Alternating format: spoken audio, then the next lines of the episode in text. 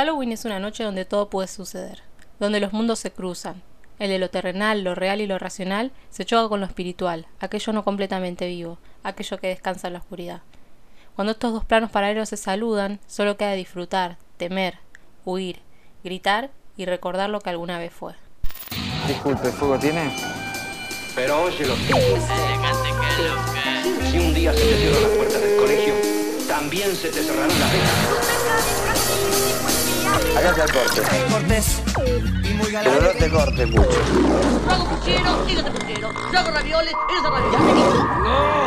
¡Ya me Um, Hola, hola, hola, ¿cómo están? Acá empezamos un nuevo episodio un poco retrasado, pero no tanto, de corte elegante. ¿Cómo estás, Lu? Hola Lau, ¿cómo estás?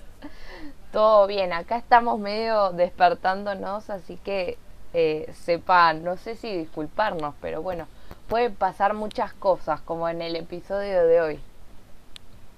Es verdad, todo puede suceder.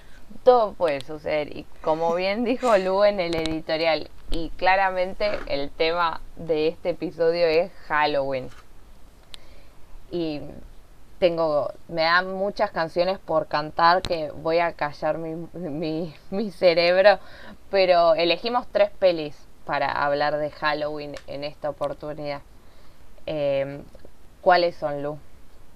Bueno, vamos a hablar desde también desde distintos géneros, porque nos parece que está bueno variar, no solamente desde el terror puro. Vamos a hablar de Halloween de Carpenter, la del 78. Un poco, bueno, no sé si es la que inició todo, pero es un poco la película creo más relevante cuando uno habla de Halloween, porque aparte a raíz de esas hay millones de películas, no sé cuántas hicieron después. Sí, Eh, vamos a estar hablando de... Sí, hay un montón. Bueno, menos. una se estrenó ahora, ¿no? Lo voy a buscar, pero sí, sí, esto es tiempo real, chicos. Ah, Halloween Kills, creo. Eh, bueno, no sé. Sí, Eh, 31 de octubre de 2021. sí, O sea, todavía no. En este mundo. la podemos ver. La vamos a ver, la vamos a ver en, en- en- próximamente. Eh, la segunda película de la que vamos a hablar, eh, bueno, no sé cuál, cuál es más vieja, pero son las dos más o menos de la, de misma época, ¿no? Eh, Hocus Pocus y El extraño mundo de Jack.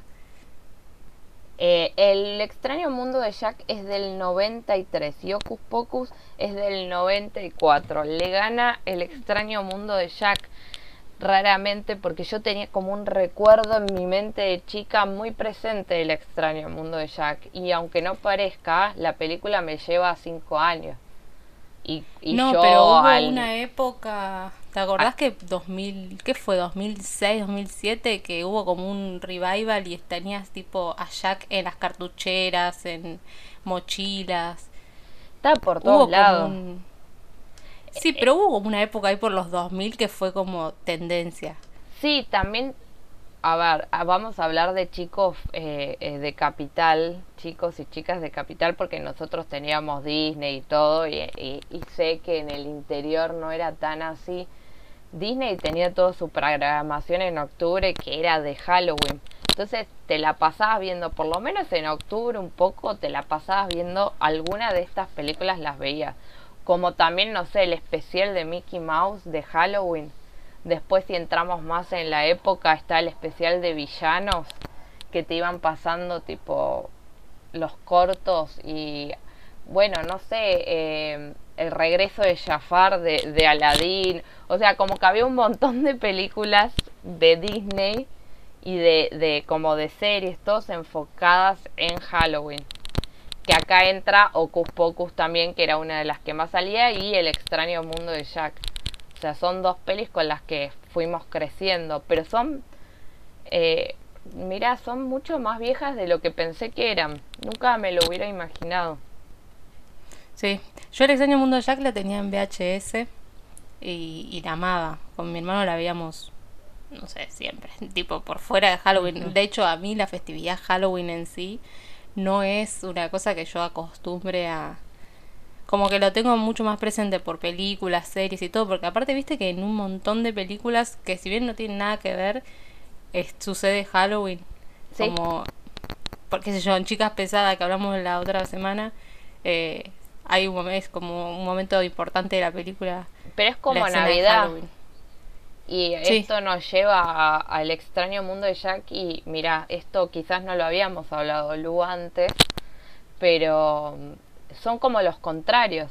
Porque en todas las películas cuando quieren marcar festividades, al menos en las de Yanquilandia, eh, marcan Halloween y marcan Navidad. O sea, son dos festi- festividades que siempre marcan momentos del año. Claramente porque están tipo separadas en el año, seguramente, pero como muy importantes, muy relevantes, pero al mismo tiempo muy contrarias. Sí, sí, te, te marcan también una, dentro de la película, te marcan una época, tipo, bueno, es invierno, Navidad, bueno, es otoño, Halloween. Eh, como que eso también está. Y después viste que durante el resto de la... Aparte viste que hacia fin de año se concentran todas estas festividades. Y después durante... Tenés Pascua y... Sí, que además eh, te tienes sin cuidado Pascua si no sos, o sea, sí, acá porque comemos un huevo de Pascua, es lo único que puede ser como más relevante. O si las familias son grandes que hacen que los niños busquen los huevitos de Pascua. Que a mí en mi vida Eso nunca me yankee, su- boludo. Eso, pero a mí, bueno, acá alguien lo hace, a mí nunca me sucedió. Nunca tuve tanta familia. Ah, se ponía triste. Eh, esto no es una sesión de terapia. Ah, no, pero lo que yo quería decir es que a mí no me gusta el mundo de Jack. Y lo comprobé en pos de este podcast. Yo le pedí a Lucy podíamos ver el extraño mundo de Jack porque también queríamos, si no, Monster House, que igual la podemos, podemos hablar de Monster House. Y dije, bueno, la voy a ver, porque le dije a Lu, la quiero ver de nuevo, porque no la veía hace años y años y años y años. Eh, sigue sin gustarme. Se ve que A mi mí me parece una yo- genialidad. pero yo siento que mi yo de 6 y mi yo de ahora eh, están muy compenetrados en la misma situación de que no nos gusta y sigue sin gustarme una- y no es por algo del musical porque no tengo drama con los musicales cero Eh, me da miedo en serio o sea claro que no como chica pero yo creo que a mí me perturbó mucho la primera escena, que es la mejor para mí de la película. O sea, yo puedo decir que no me gusta a mí personalmente, pero entiendo todo lo que conlleva el extraño mundo de Jack, que es una es buenísima en todos los, sus aspectos, o sea, es buenísima. A mí no me gusta por algo personal, digamos. Pero esa primera secuencia de que cantan, que es como todo el fin del, de Halloween, y que aparece Jack así todo y que se mete en esa cosa en la fuente verde y sale tipo hecho Jack es impresionante pero me da un miedo. Y ayer lo vi así tipo no si nos están escuchando estoy poniendo cara de asustada como por Dios tipo me da me seguía dando como una sensación rara. No sé. A mí esa película lo que siempre me dio miedo, no, todo eso nunca me dio miedo, porque como que lo veía, viste, es como todo un mundo tan de lo grotesco, de, de lo feo, pero bello, sí lo bellamente feo, no sé. Eh, pero lo que sí siempre me dio mucho miedo fue el Oogie Boogie. ay boluda ayer Cuando, cuando le, le descosen el coso, ahí yo me, da, me da miedo. Mis bichos, mis bichos. Además hice algo que lo, la vi en, en inglés con subtítulos en español, que claramente de chica la veía en, en español. Eh, pero qué, mm, qué bien que está igual esa parte de la película, Mm. sacando todo el concepto de, de, de ese personaje, de que lo hace en medio, porque lo que me gusta es que se bordea entre lo infantil y lo, lo adulto siempre. Tengo ganas de estornudar, así que disculpen si estornudo. Primavera. La primavera ya hay como tres veces me dieron ganas de estornudar, pero bueno, como que me encanta ese, como que siempre las películas animadas, que sé que no va a lo que íbamos a hablar, manejan siempre un doble tono entre lo más infantil y lo no tan infantil. Y no entiendo por Sí. qué nunca no se las toma más reconocimiento por eso. Eh, sí, es algo que pasa siempre porque el hecho de que, aparte viste que se plantea como las películas de animación como un género, cuando en realidad es, no es un género, es una técnica cinematográfica, eh, una, una- un modo de narrar, pero se lo toma ya directamente como un género, viste, como yo, mejor película de animación, y en realidad adentro tenés mucha variedad y es infinita las posibil- son infinitas las posibilidades dentro de la animación, pero el hecho de que ya sea animada es como, ah, entonces es para chicos. Y la verdad que no. eh, Cero. y hay un millón de contenidos animados que son cualquier cosa menos para, para niñas. Pero ya el, el hecho de que sea animada parece que lo plantea para chicos. Y la apuesta que hacen, creo, muchas películas animadas, o por lo menos las que a mí me parecen más interesantes, es que permiten esto, ¿no? Que, que como adultos igual sean películas que, que te conmuevan y que te... Nada, que, que, la, que, no, que no son para chicos. O sea, que vos la ves y decís, bueno, no, me está diciendo otra cosa. Y que también la ves de chicos y de cuando sos chico y decís, ah, sí, me encanta, no sé qué. Y la ves de grande y te sigue gustando y eso está buenísimo. Creo que en el último tiempo empezamos a ver películas más que, que tocan estos dos mundos que, que los adultos se dan cuenta, pero todavía hay como todo, como mucha... Que lo, lo digo de mi parte también, ¿eh? que juzgaba quizás un poco y lo veía así como dice, creo que Luli, vos me lo aclaraste mucho, claro, la animación no es un formato, sino que no es un género, es una técnica. Y creo que ahí todo, todo tiene otro, otro matiz, pero eh, me pasó con el extraño mundo de Jack que lo veía y digo, yo entendía esto de chica porque es, re profundo el mensaje, o sea, eh, Sí. tiene un montón de matices raros, o sea, tiene un montón de temáticas dentro de la misma película, o sea, no es solamente, no sé, Jack y su, su autodescubrimiento, no sé, la situación de esclavitud de Sally, qué sé yo, como un montón Sí. de cosas. Si querés, eh, expliquemos un poco por qué elegimos estas películas, porque creo que también puede pasar que uno dice, bueno, Halloween, películas de terror, y que cualquier medio que cualquier película de terror entra de alguna manera. Y nosotras lo que nos, lo que nos parecía interesante, que es un poco lo que leíamos en el editorial, es que en, en la noche de Halloween es como uno de estos permitidos de que aquello que siempre está como más oculto o este mundo más de lo fantástico, de los muertos vivos, de los vivos muertos, de, de los que no, no están vivos ni muertos, digo. Em, los fantasmas, los monstruos, todos estos seres que no pertenecen al mundo cotidiano, de alguna manera en la noche de Halloween, o por lo menos en la narrativa, ¿no? Le- se les permite como aparecer. Y la- los, los humanos, las personas de carne y hueso vivas, también se disfrazan como de alguna manera mezclándose, ¿no? Como que mm, uno como un ser vivo eh, se disfraza para medio como amalgamarse todo. Eh, estos dos mundos como que se mezclan. Y eso, y eso es como lo interesante. Y por eso nos enfocamos en estas películas, porque lo que planteamos antes entre nosotras es que está bueno narrar ese momento en el que eso sucede. Que eso no está en todas las películas dedicadas a Halloween, porque muchas veces se toca el tema como muy superficialmente. Como, bueno, disfrazarse dulce o truco. Y, y, hay, y para nosotros hay un poco más, o por lo menos nos parece más, más interesante hablar de, de esta otra parte. Sí, y, y mm, es, es re loco como todas las películas cumplen con esto que, que, que charlábamos, obvio porque las elegimos, pero como nos dimos cuenta que hay un montón más que cumplen con esta situación que no necesariamente son de Halloween, ¿no? Sí, Es co- como hablábamos antes de la purga, que, que la purga también es una noche en donde se permite que pasen cosas, no necesariamente de, de un mundo espiritual al plano real, sino desde el hecho de, de vivir dentro de una ética y moral y que por una noche eso no exista más y puedas matar a, a libre demanda.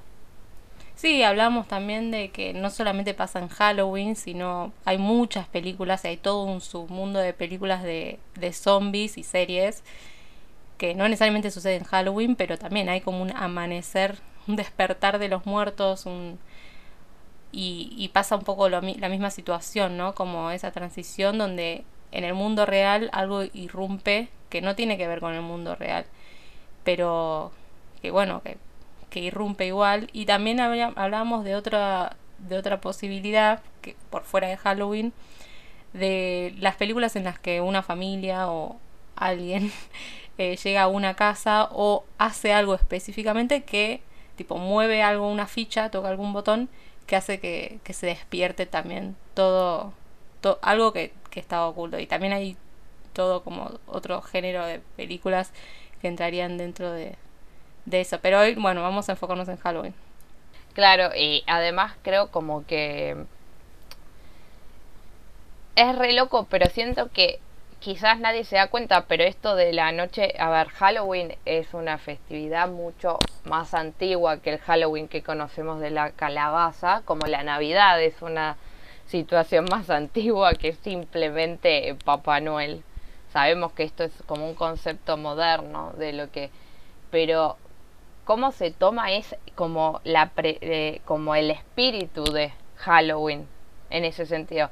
No creo que alguien que haya hecho una película tipo La Purga haya dicho, ay, sí, vamos a hacer como si fuera una noche, tipo, pero siempre es lo mismo, es como cortos periodos de tiempo que se nos permiten hacer cosas que en la normalidad no.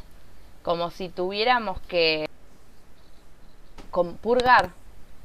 Bueno, Mm. la purga Sí. está muy bien. Ah, Hay algo que siempre, que, que en la vida cotidiana por ahí está reprimido. eh, porque este inframundo, este otro mundo paralelo que, que sucede, sí, en realidad siempre está como vibrando o está de alguna manera presente eh, en la vida cotidiana. Pero bueno, se reprime porque necesitas vivir en el aquí y ahora y, y funcionar en la sociedad. Pero bueno, por algún lado tiene que filtrar y por ahí esta manera de, de que sea este día eh, permite que sea, no sé, más Sí. organizado o, no, o permite. o que todo el mundo esté en la misma, ¿no? Claro, también es el pertenecer, porque si yo ponele, vamos a vivo disfrazada de bruja, seguramente un montón de personas me tomarían de, de mente. Pero mm, si me he visto en Halloween de bruja, nadie me va a decir nada porque ah, es Halloween. Y decir que acá nos, en Argentina medio nos chupa un... A nadie le importa. Eh, solo creo que se quieren disfrazar por el simple hecho de disfrazarse. Pero acá también, en- ay, no quiero entrar ahí porque nos vamos a ir en las festividades, quiero hablar de las películas. Pero bueno, Entra. acá en, el, eh, en lo que era carnaval, que es en febrero, es lo más similar que había a un Halloween. Lo que pasa que la festividad carnaval que tenemos nosotros ahora eh, no es lo mismo de lo que era hace muchos años que mis papás me contaban que era todo un acontecimiento tipo ver los corsos, ir disfrazados, era en serio. Eh, y ahora es como nada que ver, pero creo que ese era el Halloween más argentino que debía haber, nada más que duraba, no sé, como 3, 4 días. Sí, el, el concepto del carnaval es viejísimo, es tipo medieval. eh, y hay- yo lo estudié un poco, pero no me lo acuerdo, debo decir. Pero tiene toda esta esta connotación de yo lo estudié estudiando lo que es el grotesco, ¿no? Que el grotesco tiene un poco que ver con esto, con, con esto que está oculto y que se mezclan los seres, se pierde el límite entre uno y otro, ¿viste? Y el carnaval es eso, es, esa, es ese permitido de, de que todo esto feo y grotesco y, y oculto se, se haga presente y se ponga como protagonista. Y de alguna manera es esto, ¿no? Es como para que algo que no, que no se permite durante el resto del año, eh, ahí tome, tome importancia y algo se, se, se salga, ¿no? Algo que está reprimido. No sé mientras, por qué mientras hablaba me acordaba del jorobado de Notre Dame, pero claramente porque viven, era todo carnaval cuando pasa todo lo de los tomates y todo, y qué escena que me traumó. Sé que nada que ver, pero me traumó esa escena. Igual yo quería hablar de la mejor película de estas tres. La única. Ah, la mejor. La, la, No sé si la mejor, pero parece que es la que más te gusta a vos. la amo. Avada Cadabra o Ocus Pocus, depende del idioma que quieras elegir. Oh, por Dios, qué película. Nunca me gustó tanto una película de Halloween como esa película. Para mí me marcó una, una vida. Además siento como que está bien. A ver, de, de estas tres que elegimos me parece que es la más simple. Porque tiene todo Mm. como una historia como, sí, muy armadita. O sea, no hay como dobles sentidos ni nada. No, es lo que es. Es esta película. Es una película de tele. Pero es hermosa, yo la amo. Sara Jessica Parker haciendo de bruja, después salió a Sex and the City. Es como. es, es- Sí. es increíble. Además me había enamorado del el- niño. Ah, sí, no, es que tiene muy bien representado todo el, el mood Halloween, ¿no? Como toda, como que la temática, el espacio, la ambientación, todo te pone como muy en esa. Y la ves y dices, sí, es Halloween, como que... Es que hay, te- te- está desde el gato, están las brujas, está el caldero. De, igual se pone medio turbina con lo de matar niños y todo. O sea, Sí, sí. le metieron un poco de turbiedad ahí. Eh, además la escena que van llamando con el canto y que los niños se van levantando tipo... eh, es re turbio. Los niños van a, a que le chupen el alma, básicamente. Pero para que Sara Jessica Parker tenga más tetas, porque básicamente cuando sucede le salen más tetas. Eh, claramente la hizo un hombre, ¿no? Esta, esta película, porque la ten- tengo que ver eso. Porque hay mucho de lo sexual también, ¿no? De- eh, en Halloween. Eso es verdad también. Sí. Son muy sexuales la- las películas de Halloween a veces. De hecho, Halloween de Carpenter, general Sí, son mujeres rubias, desnudas. es- Sí. Lo que mueve la película es el sexo. Eh, ¿Sabes quién es el director de, de Hocus Pocus? A que no lo adivinas. Carpenter. Kenny Ortega, acá el director de High School Musical. Mira. Bueno, sí, es, es muy Disney. Descubriendo, descubriendo. ¡Ay, me encanta! Trajo dos masterpieces este tipo. Ay, si no ven a Coffee TV, se los recomiendo mucho. El chabón sabe mucho y habla de High School Musical como masterpiece. Y es un genio. Y Ocus Pocus es otra masterpiece. Así que vale todo. ¿Qué, qué me decías, Lu, antes, antes de que yo derive? Estás diciendo algo de lo sexual de, de, de- ahí está, lo sexual Ah. de Halloween. Eh, uy, que en Halloween de Carpenter el, el sexo es un poco también lo que mueve. La, porque Sí. desde, la, desde el primer momento que, que de niño él va y mata a la hermana, sí, ¿no? Sí, a la hermana, eh, es desde ahí, ¿no? Que la hermana está sola con el novio en la casa, qué sé yo, y después de, de grande hace lo mismo. A los jóvenes que están solos en una casa garchando, él va y los mata. de alguna manera. Qué raro, O sea, sí, pero eh, eh, tiene Como que todo hay un... pero tiene todo ese condimento medio sexual de que necesita un poco el creo que esto tiene mucho que ver con nuestro nuestro capítulo de los extre más de extrem- de los extremos pero que hablábamos mucho de los extremos desde la voracidad que que siempre es como que el terror, el miedo, lo sexual, como todas estas cosas que se reprimen muchísimo, se destapan. Por ejemplo, ahora me acuerdo de... ¿Sabes qué? Desde ayer estoy hablando de esta película y no me sale ahora el nombre de la película de Hitchcock, la reconocida de la escena de la bañadera. Eh, Psicosis. Psicosis, que tiene todo, tiene todo un paralelismo porque eh, Julian Leigh, no, sí, estoy mal. Bueno, Jamie Lee Curtis es la hija de la actriz que hace la escena de la bañadera. Eh, que el apellido es Leigh, pero ahora no me sale el nombre de pila. Eh, hay algo de la mujer desnuda que en el terror. Siempre, en Sí. realidad. Como que siempre Sí, está sí. la mujer. Psicosis no es de Halloween ni nada, pero está la escena de ella que se transparenta la, la cortina y del agua y, y como esta situación. Obvio que Hitchcock, vos Lu me lo dirás mejor, no sé si lo ve desde el tan tan tan lo sexual, pero hay algo ahí. Sí, no, todas las películas de Hitchcock son mu- tienen mucha sexualidad. Sexualidad no explícita, ¿no? Obviamente, porque, bueno, de igual Hitchcock podía hacer lo que quisiera, pero, pero no es una época en que el cine más mainstream o de Hollywood eh, fuera explícito ni mucho menos, pero sí hay mucha, digo, no solamente en psicosis, hay, se me ocurren un montón de películas, pero esta figura femenina siempre está como muy sexualizada.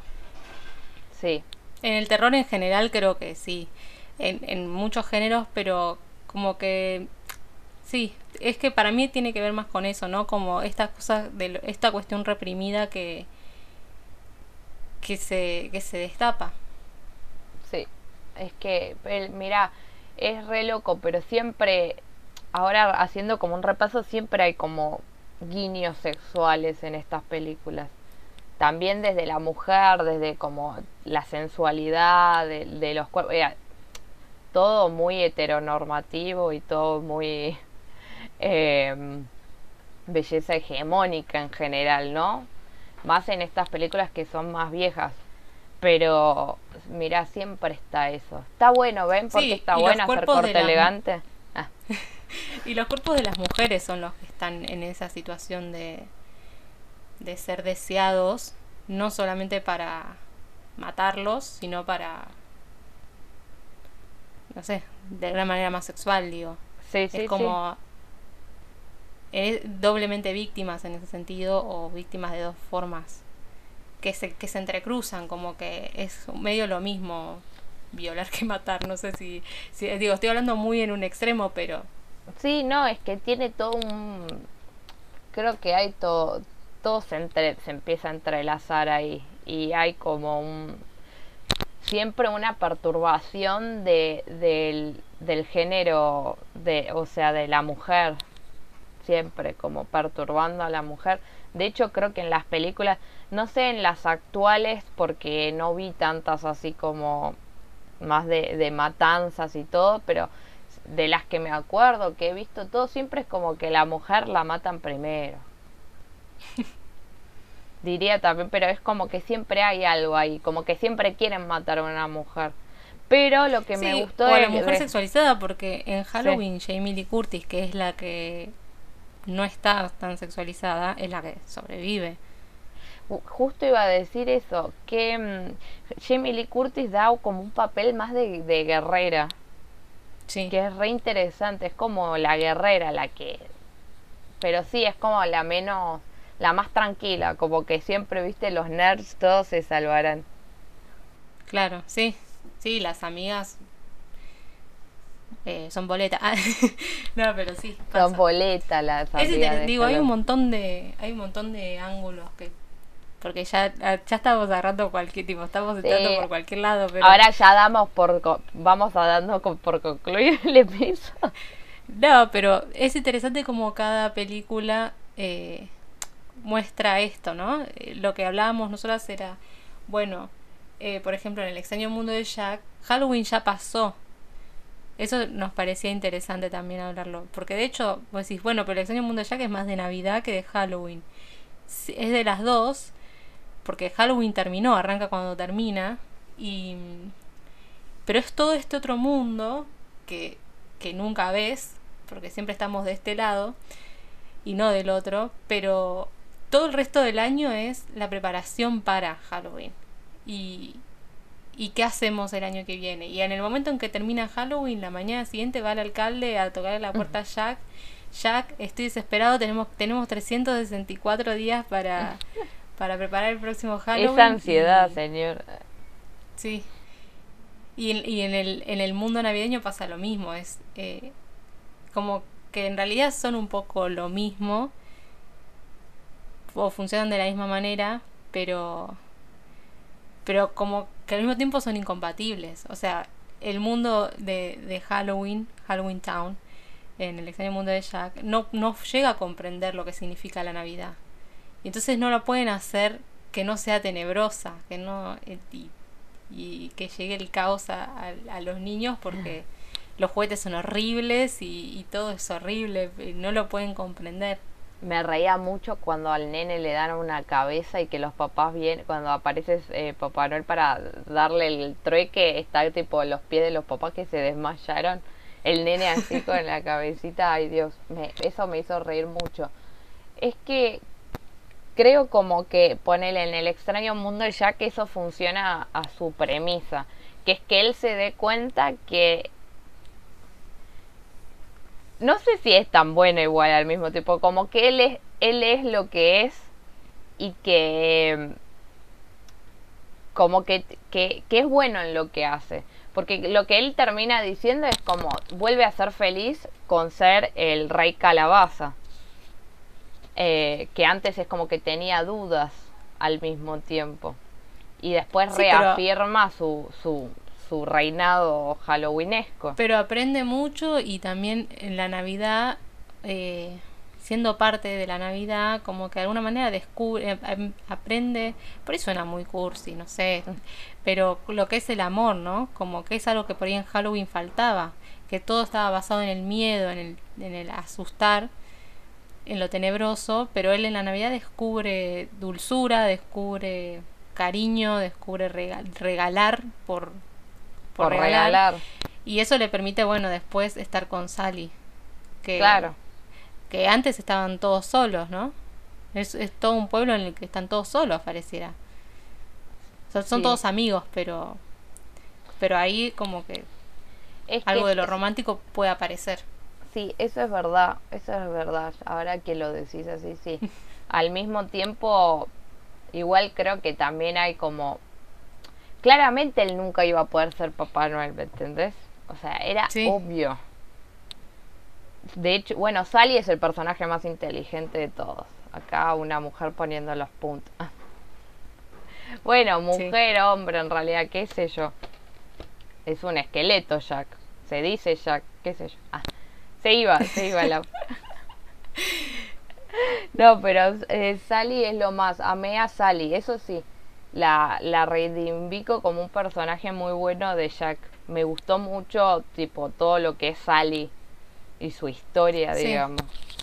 No tiene a mí lo que no me no me convence tanto es que ella no tiene una gran transformación, ¿viste? Es como que medio que su personaje termina de la misma manera que arrancó, solo que con novio, pero o más libre.